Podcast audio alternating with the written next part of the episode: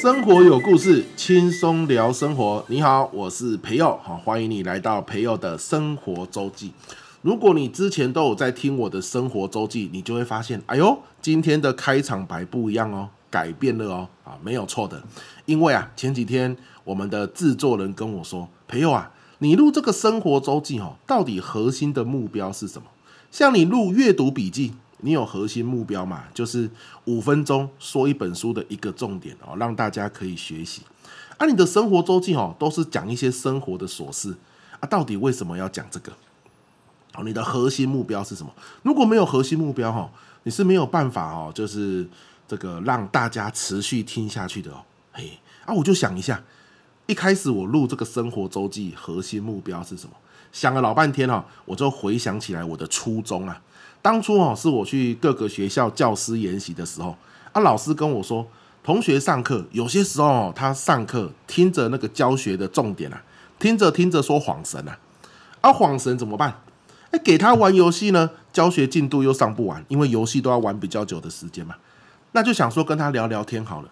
可是有些时候聊天又不知道要聊什么，或者是我们在聊天，学生对我们聊天的主题没有兴趣，那怎么办呢？啊，其实我在想，怎么会没有聊天的主题？不知道要聊什么呢？而且你聊天，应该学生都会蛮想听的。后来我就随机找几个老师来示范一下，通常聊天他都在聊什么？哦，他就会比如说说昨天哦很热啊，然后这个很不舒服啊，或者是昨天哦心情很好啊，很开心呐。好，那昨天呢这个跟家人相处的不错，哦，都是聊这种比较空泛的。我说聊天哦，其实你就要聊每一天里面的一个事件，就好像我们读书，我说书都是说书里面的一个重点。因为当你只聊一个事件的时候，哇，这个才有画面，才有细节啊，那学生呢才会好奇，想要听下去。比如你说昨天哦过得哦这个很不错，那很不错就是 很笼统的一个东西嘛。那什么叫很不错？举例，哎，昨天我中午吃饭的时候啊。诶，我同事哦，就是你们的那个数学老师，他竟然说他今天吃不下了，把便当一起给我。昨天我们刚好买的是鸡腿便当，你知道老师最喜欢吃鸡腿了。我有一个名言嘛，你们一定听过，一个便当里面哦，如果没有鸡腿，它就不叫一个便当。哇，我昨天哦连吃两根鸡腿，超开心的，所以昨天过得很不错。你有没有发现，这就是中午的一个事件？好啊！你在讲这个事件的时候，学生就会笑，因为他们会想到那个数学老师。好，他们会想到鸡腿的样子，他们会想到你竟然没有鸡腿，你就不叫做便当，怎么会有那么奇怪的想法？诶，这样的一个段落，你看也不到两分钟你就讲完了，甚至不到一分钟，然后你可能就聊聊你为什么觉得便当里面一定要有鸡腿，一定是你人生的故事里面，人生漫漫的几十年里面发生了某件事。让你坚定的认为便当里面一定要鸡腿哦，你这一聊又聊到你过往的回忆、过往的趣事，对不对？好，那就是这样子啊，简单的聊两三分钟，学生更认识你，学生也会很八卦、很好奇你过往的生活。聊着两三分钟之后，他是不是就醒了？醒了之后，你发现精神提振了，你就可以继续讲下去了。那我就发现哦，常常呃，我们老师为什么找不到谈资，就是因为他是用一整天来去看。所以今天过得很不错，今天天气很好。对，今天天气很好，你可以说什么？你知道吗？昨天哦，太阳有够大的啊！我下课之后，放学之后，我去跑步啊，在操场跑步。我我跑了第五圈的时候，差点晕倒呢。那个热度真的太恐怖了吧？都已经五点多放学了，竟然还那么热啦！我差点在操场晕倒，吓死我了啊！你看。这是不是就是一个很聚焦的事件？是一个你放学时候发生的事情。好，那这个你就可以聊为什么你要去跑步？你什么时候养成跑步的习惯？有没有又连接到你的过去了？好，所以我当初录这个 Podcast 的生活周记哦，其实目的很简单啊，就是跟老师示范说怎么样，你其实哦每天都有一些事件发生，这些事件哦其实过几天之后就变成故事，过去的事件嘛，故。已故嘛，故就是过去的意思，对不对？事就是事件嘛，所以你都有很多事件可以讲。所以我说生活有故事，啊，我们轻松聊生活，对不对？那我就会每每一次周记，我就分享上一周我发生的事件啊，某种程度算是一种示范。同时哦，如果老师你生活真的没有什么故事可以讲，你也可以把我在周记里面讲的故事拿去跟学生分享啊，也是不错啊。听着听着听着，老师们你可能就知道怎么样从生活中去锁定事件来说故事啊。这个是我原本的初衷。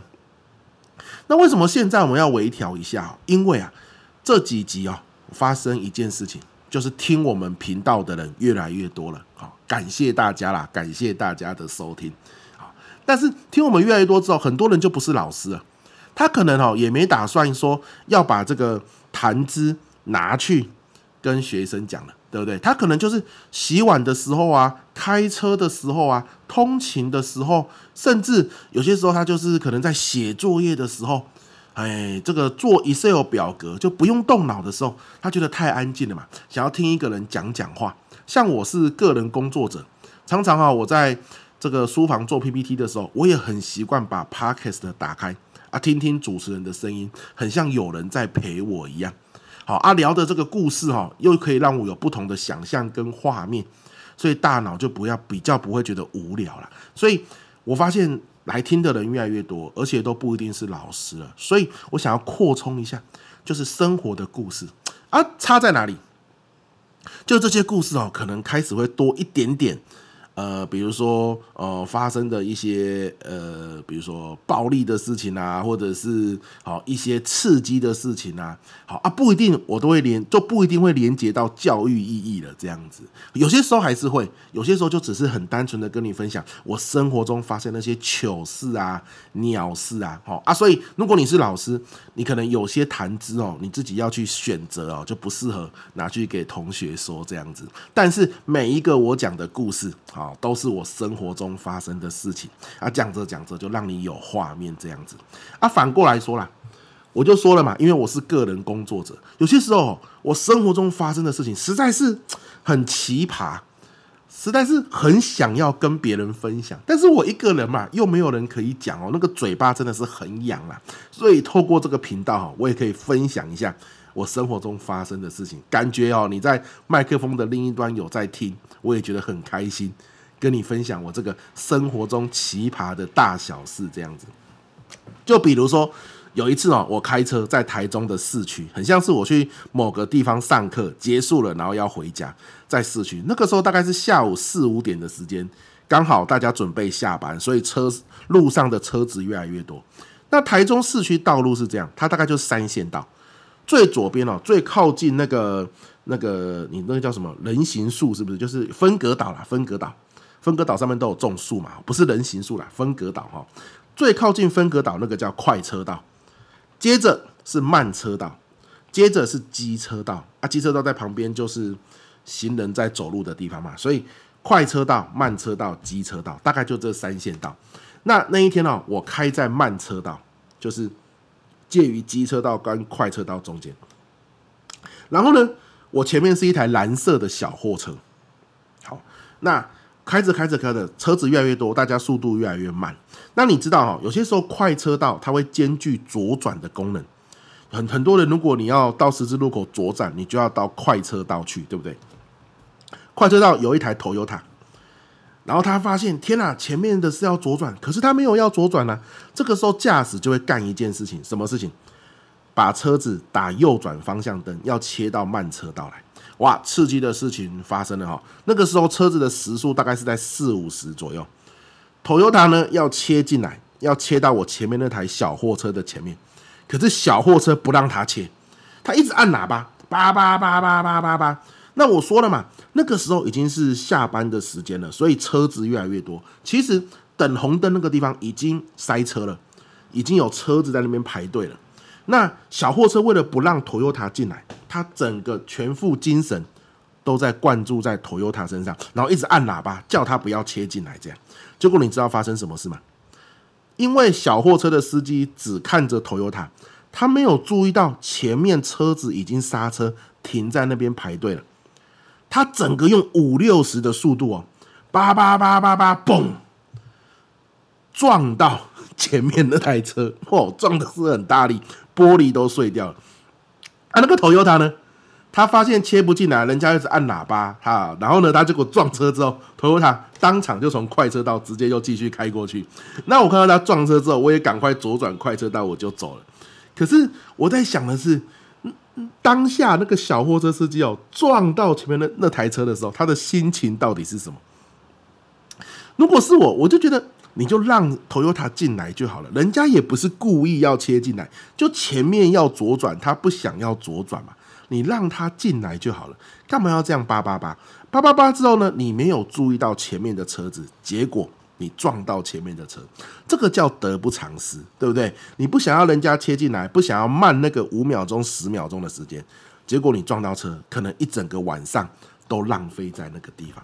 嘿，你看，这是我生活中哦，我开车的时候偶然遇到的一个事件。可是这个事件真的是太奇葩了，怎么会有人？为了不要让人家切进来你的车道，然后整个精神都注意在他身上，然后自己没有注意到自己车道前面的事情，结果撞车，这叫什么？抓错重点嘛。好，抓错重点。有些时候让一步没有那么的严重，对，人家切进来就让他切进来。好，开车嘛，总是哦来来去去哦很紧张啊。有些时候。人家哦也不是故意说特别要切进来你这个车道，就是因为他没有注意到那个车道原来要左转，哇，实在是那个画面哦，到现在为止我都还很印象深刻。好，就就这么一个事件，你看我那个时候在车上就我一个人啊，我我也没有同事可以跟我分享，我回到家就是我一个人回到家了，好想要讲，所以好想有有这个管道哈，有这个平台可以跟你分享这么一件事情，你看。这个小货车司机哦的这样的一个事件，一个反应哦，其实可以给我们很多的省思哦。这个不是上礼拜发生的事情哦，这个好久了，可能是前年吧。可是我记到现在，对不对？好，那既然是生活周记哦啊，今天这个月哦又是鬼月啊。今天我录音的时候应该是农历的七月二十九号，再过两天鬼门关了哈。那鬼月哦，你不讲讲一些应景的跟鬼有关的事情，很像又不太行，对不对？可是你不要担心，你不要担心，你不要说，哎呀，要要讲鬼故事，我现在要关掉了，我怕鬼，我要关掉了。你不要担心，因为我告诉你，我更怕鬼。我应该是呃，全台湾哦，如果要选出怕鬼前三名，我大概一定是在前三名的啊，很恐怖啦，很恐怖。那但是我没有真的看过鬼。可是因为想象力很丰富嘛，尤其又看过鬼片哦，实在是好恐怖。你知道我人生第一次看鬼片，是我高中的时候，跟我一个高中同学，然后去看，然后我们那个时候去参加一个营队，认识了一个高雄的女同学。于是呢，我们两个男生约她，好，然后我们要去看电影。那因为第一次约看电影嘛，身为男生，你总是要有绅士的风度，所以我们就给这个女同学选。我们怎么想都想他应该会选一些文艺片啊，或者是一些啊时下流行的片啊，对不对？结果你知道他选什么吗？那个时候刚好最流行的片是《咒怨》，《咒怨》啊，一个日本的鬼片，就是一个小男生，然后那个脸哦白得可怕，然后眼睛哦很像黑黑的两个黑洞看着你。如果你是跟我年纪差不多的，你一定对这个剧照是有印象的。我从小我就觉得。干嘛要去看鬼片？我为什么要花钱去吓自己？所以我一直以来就从来没有进电影院看过鬼片。可是这个女同学就选了《咒怨》，那我们说好让她选了，你总不能说她今天选了《咒怨》之后，我们跟她说：“哎，不行的，我们会怕了。”好，我先讲啊，我不知道我同学会不会怕，总之我很怕。可是男生的面子。挂在那哦，你又你又不能说，哎呀，不要啦哦，这样子对，第一次约看电影这样子哦，实在是吓抿住啊，所以我们就硬着头皮说好，就咒怨，花钱买了三张电影票进去。我先讲，从头到尾，我的眼睛大概都是闭着的，好，这我都是用耳朵在听电影的。正当我觉得我很孬的时候，没想到我的那个同学，那个男同学啊，同班同学比我更孬啊。为什么这么说？因为哈，他没有像我一样如此有决心，我就眼睛就闭起来了。接下来我就是在听电影，啊，听电影哦，就是那个声音效啊，声效没有看到画面，没那么恐怖嘛，我就当做我是在休息就好了。花三百块去电影院，眼睛闭着，闭目养神。我这个很豁达，很乐观啊。我那同学不是，他没有像我那么有决心，哎，他花了钱哦，不敢看，但是呢又想要看，所以有用手遮住他的眼睛，然后没有？然后眼睛微微睁开，手的那个手指缝啊微微张开再看这样子，所以他还是被吓到了。可是他跟我一样胆小，就是后来我才知道。所以你知道他怎样吗？他看看看到有一有一幕特别的恐怖，恐怖完之后，他竟然情不自禁的骂了一个脏话，一个字的个案四声的脏话，这样子。哇，那个脏话骂得很大声啊！一骂出来，有人就笑了，你知道吗？就想说，怎么会有人看电影 看到如此情不自禁骂脏话？哇，那个很丢脸。电影结束，灯打开之后，很多人哦都要离开的时候，还刻意往这个方向看一下。仿佛是在找刚刚是谁在骂脏话哦，很好笑。好像就那一次，让那个女生知道说，原来我们都很怕鬼。后来我们就没有再约过了。她怎么发现的？你看嘛，都已经吓到在电影院骂脏话了。然后电影结束聊剧情，我聊不出个屁来，因为我从头到尾就没在看，我只是听声音。好，他就发现，哎呀，这两个男的实在是胆小。好，所以由此可见，我真的是很怕鬼的。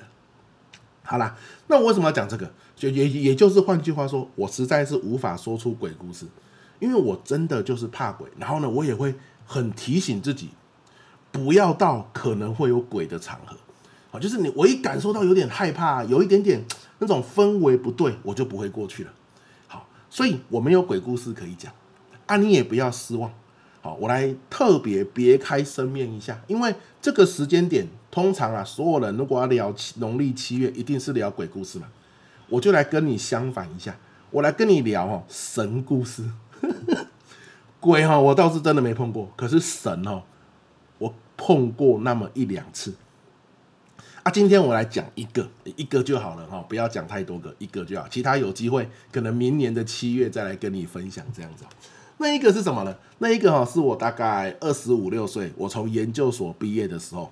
人生第一份工作在新店，好，有个叫景文科技大学，我在那边做专案助理。那在景文嘛，在新店嘛，我就想说租房子在新店好了。刚好我们办公室有个同仁，他在租房子，他的房子在哪里？新店捷运站正楼上，好，那个地方叫碧潭有约啦，它是个捷运共购宅，啊，他他在那边买了一个套房，然后租给我。啊，也没有算我很贵哦，他就想说同事嘛，有没有？他只是希望哦，这个房子不要被人家糟蹋，不要跟人家乱搞，对吧？哈，那租给我，每天都会遇到哦，他也安心，所以他用比较便宜的价格租给我那个套房，那我也好开心，我就入住了哦，因为你知道那碧潭有约其实蛮高级的，好，所以住在那边哦，用那么便宜的价格，我其实很开心。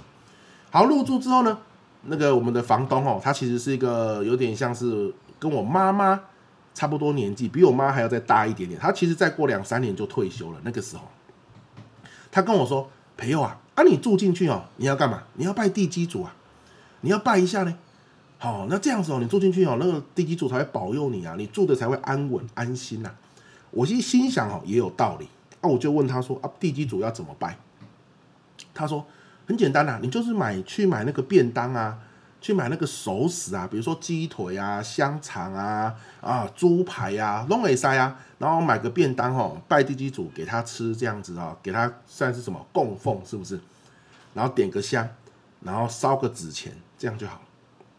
好，所以那一天我下班，我也没有逛菜市场的习惯，我就跑去大润发买了两盒便当，买了几只卤鸡腿，好，然后呢几个这个叫什么鸡肉卷，好，然后呢就。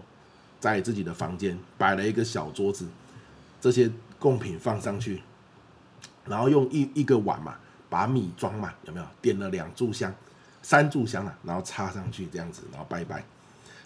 到这边是不是都很正常？我就看电视嘛，等香烧啊，好，都很正常。但是呢，看电视看着看着哈，肚子有点饿。啊，看着满桌哦，两个便当，几只卤鸡腿，还有几个鸡肉卷，好，这个没有错。拜完之后我就要吃了，但是那个当下我真的是肚子太饿了，那个香哦都还没有烧到一半，照理来说是要香烧完之后，哎，我们才可以吃，这代表说，哎，可能神明享用完享用完毕了。我没有，香都还没有烧到一半，我就想说神明可能也没有吃那么久吧，应该差不多了吧，啊，所以我就。用手拜一拜，然后说啊，这个地基主啊，请你一定要保佑我这个住在这边平安哦。好，就把香拿起来啊，连同纸钱一起烧一烧。接着我就开始吃便当，哇，吃的很愉快。两个便当，几只鸡腿，几个鸡肉卷，稀里哗啦的风卷残云就被我吃光了。哇，吃的很满足啊。好，吃完之后呢，开始打嗝，就是那种一直连续打嗝嘛，比如说隔五秒、隔十秒会打嗝那一种，就是有人会告诉你啊，你就喝水啊，闭气啊，或者是被吓一跳啊，打嗝就会不见的那一种打嗝。哇，开始打嗝，可是我也不疑有他，我我就想，一定是我刚刚啊肚子太饿，吃太快了，所以吃进太多空气才会打嗝。打嗝，打嗝，打嗝，打嗝，打嗝，打嗝。你知道打了多久吗？各位，打了一个晚上，连睡觉都睡不着，就是喝水也没有用，转移注意力看电视啊、做事情啊都没有用，他就是一直打嗝。哦，我那个水哦，喝到哦，我整个晚上都在跑厕所，就是没有用，睡觉也睡不着，打嗝到什么地步？胃很痛，很像那个，因为你每打一次嗝，你的从食道到胃的那个肌肉就会被抽动起来嘛，好。我又不是打小嗝呢，每一格都很大力的那一种，哇，整个晚上结束，我那个胃哦，简直快抽筋了，你知道吗？然后精神很差，我就去上班。那你知道怎么样吗？上班一整天都在打嗝，打嗝到我同事都吓坏了。他说没看过有人打嗝打那么久的，你打嗝打了一整天呢。我跟他们说，我不是打嗝一整天，我那时候整个脸色都白了啊，嘴唇也是白的。我说我不是打嗝一整天呢，我从昨天晚上就开始打嗝了。他们说你要去看医生啊，你这样子太严重了啊！因为我当下也没有跟我吃地基组便当这件事情连接在一起，所以我只是跟他讲，跟同事说我从晚上就开始打嗝。好，我我没有说我吃完地基组的便当之后才打嗝。OK，好，所以就这样打嗝打嗝打嗝。打嗝完呢，然后呢，下班之后我就赶快去看医生，真的是受不了，早餐也没吃，午餐也没吃，晚餐也没吃哦，因为整个胃哦，这个胃酸呐、啊，然后那种很痛，打嗝一下，在那个时间已经一天半了嘛，一天又一个晚上了，对不对？嚯，你每打一下嗝，整个胃都很痛，赶快去看医生，找那个耳鼻喉科挂号看医生。你知道医生说什么吗？医生说，哎，没看过这一种的嘞。找不出原因呢？我说医生，我真的很痛苦哎，想办法。没有，我不一定要知道原因，只要让我不再继续打嗝就好。他说，要不然给你一个肌肉松弛的药还是什么？他说你这个是不正常的放电了，我们也不知道怎么办。反正呢，给你一些药，你吃吃看。各位，医生都没有把握啊，他也不知道什么原因。你看，悬了吧？好，回到家，我这这是不管三七二十一，反正有方法就赶快先试一试。把医生的药给他吃下去，吃下去之后，哎，说也奇怪，哦，吃下去之后，哈，不到十分钟，嗝就停了。所以我一直认为，可能就是身体的不正常放电吧。好，没有想太多，直到有一天，我想起了这个地基组这件事情，我才想到，哎呀，当时是不是真的是太没有礼貌了啊？那个香啊，都还烧不到一半，烧不到，甚至不到三分之一。我就把人家的便当吃光光了，会不会这个哈其实是地基主在给我略施小戒啊，稍微惩罚我一下？啊，按你说不会吧？就有可能真的身体不正常放电啊。可是你看我活了二十几年，为什么就那一天晚上身体不正常放电？那一天晚上我也没有特别做什么事啊。那一天晚上我唯一做的事情就是不小心太快把便当吃完而已。好，那第二个啊原因是什么？你看地基主嘛，就是管那个地方的，对不对？他除了哈身体之外，你知道我住在那边那几年啊，所有那个房间里面的东西能坏的全坏了，我没有骗你哦，马桶也坏了，好，连蓬头也坏了，那些都全新的哦。因为因为我同事买那间房子之后，他没有进去住过，我所以我算是第一个去住的人，所以所有的东西都是全新的，衣柜也坏了，好。那个晒衣架也坏了，洗衣机也坏了，排水不知道为什么就排不下去。然后呢，所有每次洗衣服，整个阳台就淹水，因为那个水都排不下去。所有你想到的家电啊，抽油烟机也坏了，电视也坏，反正能坏的就坏啊，只要去修，修没多久它就继续坏。哇，直到我搬离那边之后，我去住其他地方，我的住到第二个家之后。那个地方的东西才不会一直坏，可是，在新店，其他的家具就是在新店的家具就是会一直坏掉，真的不知道为什么。我都知道那个家具也没有不好呢，其实那个牌子都算不错的哦。好，因为当初新店共购宅哦，他为了打品牌，所以他附上的东西都算是有牌子的东西，不是什么啊你叫不出牌牌子的家具，不是呢。可是它就是会各种莫名其妙的坏掉，啊，实在是很悬啊啊，所以这个就是。我与神的故事了，哈，鬼故事是没有，神故事倒是有，而且还不止这一个，好几个啊，好几个。接下来还有我跟土地公的故事，那这个以后有机会再来跟大家分享了，好不好？还有一个我跟这个，那应该是王母娘娘吧，啊，这个大概两年两三年前发生的故事，啊，有机会再来分享，好不好？有机会再来分享。好了啊，所以啊，今天跟你分享一个应景一下啊，农历七月跟你分享一个神故事，好，神故事。好，那还有什么要来跟大家分享的哈？想一下，有啦，我想到一个，我前几天去坐高铁，因为大家知道我的工作哈，就是整天就在高铁上南来北往嘛。啊，台中高铁有一个吴宝村的面包店，吴宝村。师傅的面包很有名嘛，可是它也不便宜啊，所以我一直以来哦，秉持着客家人节俭的性格，我也很少去买过吴宝春的面包。可是前几天呢，我就去高铁的时候，肚子真的太饿了，然后也不知道要吃什么，就想说好了，来尝试看看。它有一个三星葱面包，九十几块，各位。葱面包你有吃过吧？你去一般面包店买，大概三四十块。当然我知道品牌有差，用料有差啦。可是九十几块是一般面包店的三倍左右。那我就想试试看咯，当做一次体验，对不对？你看体验过的东西还可以在频道里面跟你分享，也是很不错。OK 啊，所以我就去给他买来吃啊。九十几块给他花下去，然后呢，在高铁上吃，吃的过程中，你知道吗？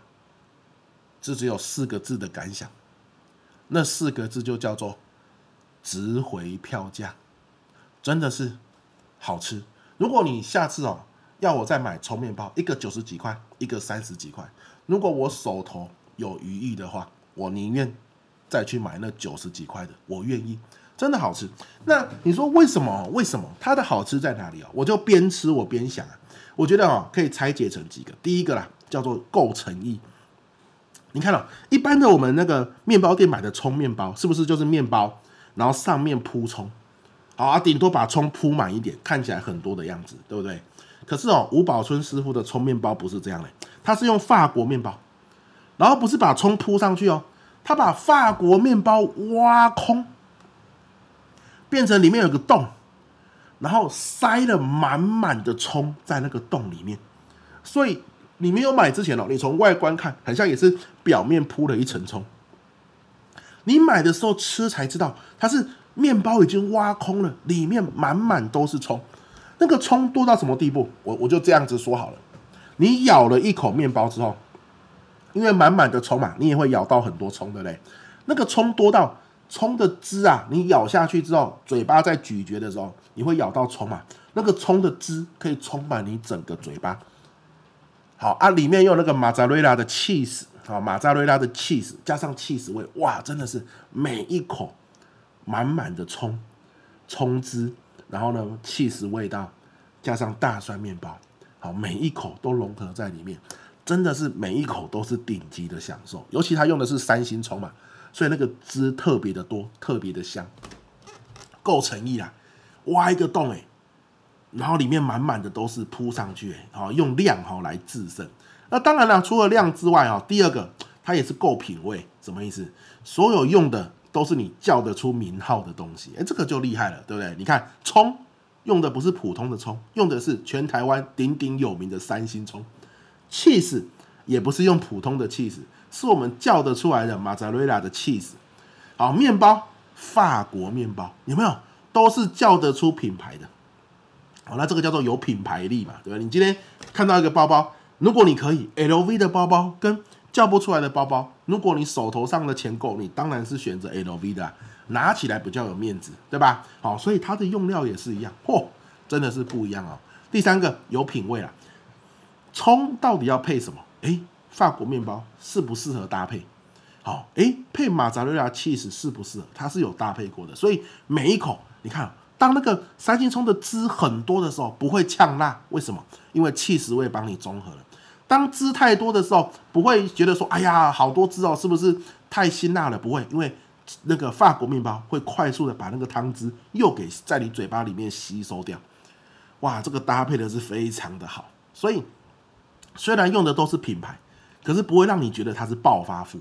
有没有很多人哦，手上啊、戒指啊、包包啊、衣服啊、裤子啊、鞋子都是名牌，可是合在一起，你看不出来这些品牌的一致性在哪里。这就是他可能很有钱，可是品味还没有培养起来。那什么叫做品味培养起来的人？就是他身上穿的哦，可能也都是名牌，做工都很精致，可是他的名牌是可以让你看得出来哦，他的一致性在哪里，他的风格在哪里？这就是他已经有品味跑出来了。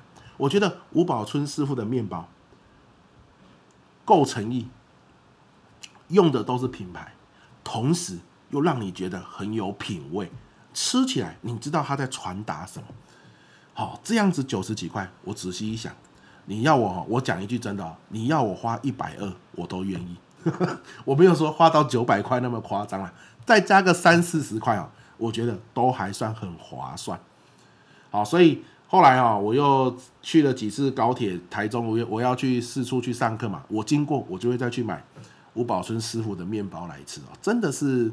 蛮好吃的，很不错啊，跟大家分享一下。如果你还没有吃过，我觉得以体验的角度，真的可以试试看的。那先推荐你就是那个三星葱面包，很赞啊，很赞啊，值得试试看。OK，好，这个是我们这一集的生活周记哦，来跟你分享一下我最近发生的事情啊。啊，其实我一样嘛，回应我片头说的，其实生活中哦。都有很多的故事，澳门哦，把它整理起来，不要用一整天来看，就是每天发生什么事情，你觉得最特别的，好，你记录起来。其实久了，你会发现你的生活过得也算蛮精彩的。虽然每天可能节奏都很快，好，可是这些事件哦，你事后回想，你会发现，诶，你的生活也挺不错的，也蛮多故事可以分享的。这样子，好吧？好了，那这一集的生活周记。就到这边告一个段落啊！希望呢你听得有开心，听得有喜欢。我是培佑，我们下一集见，拜拜。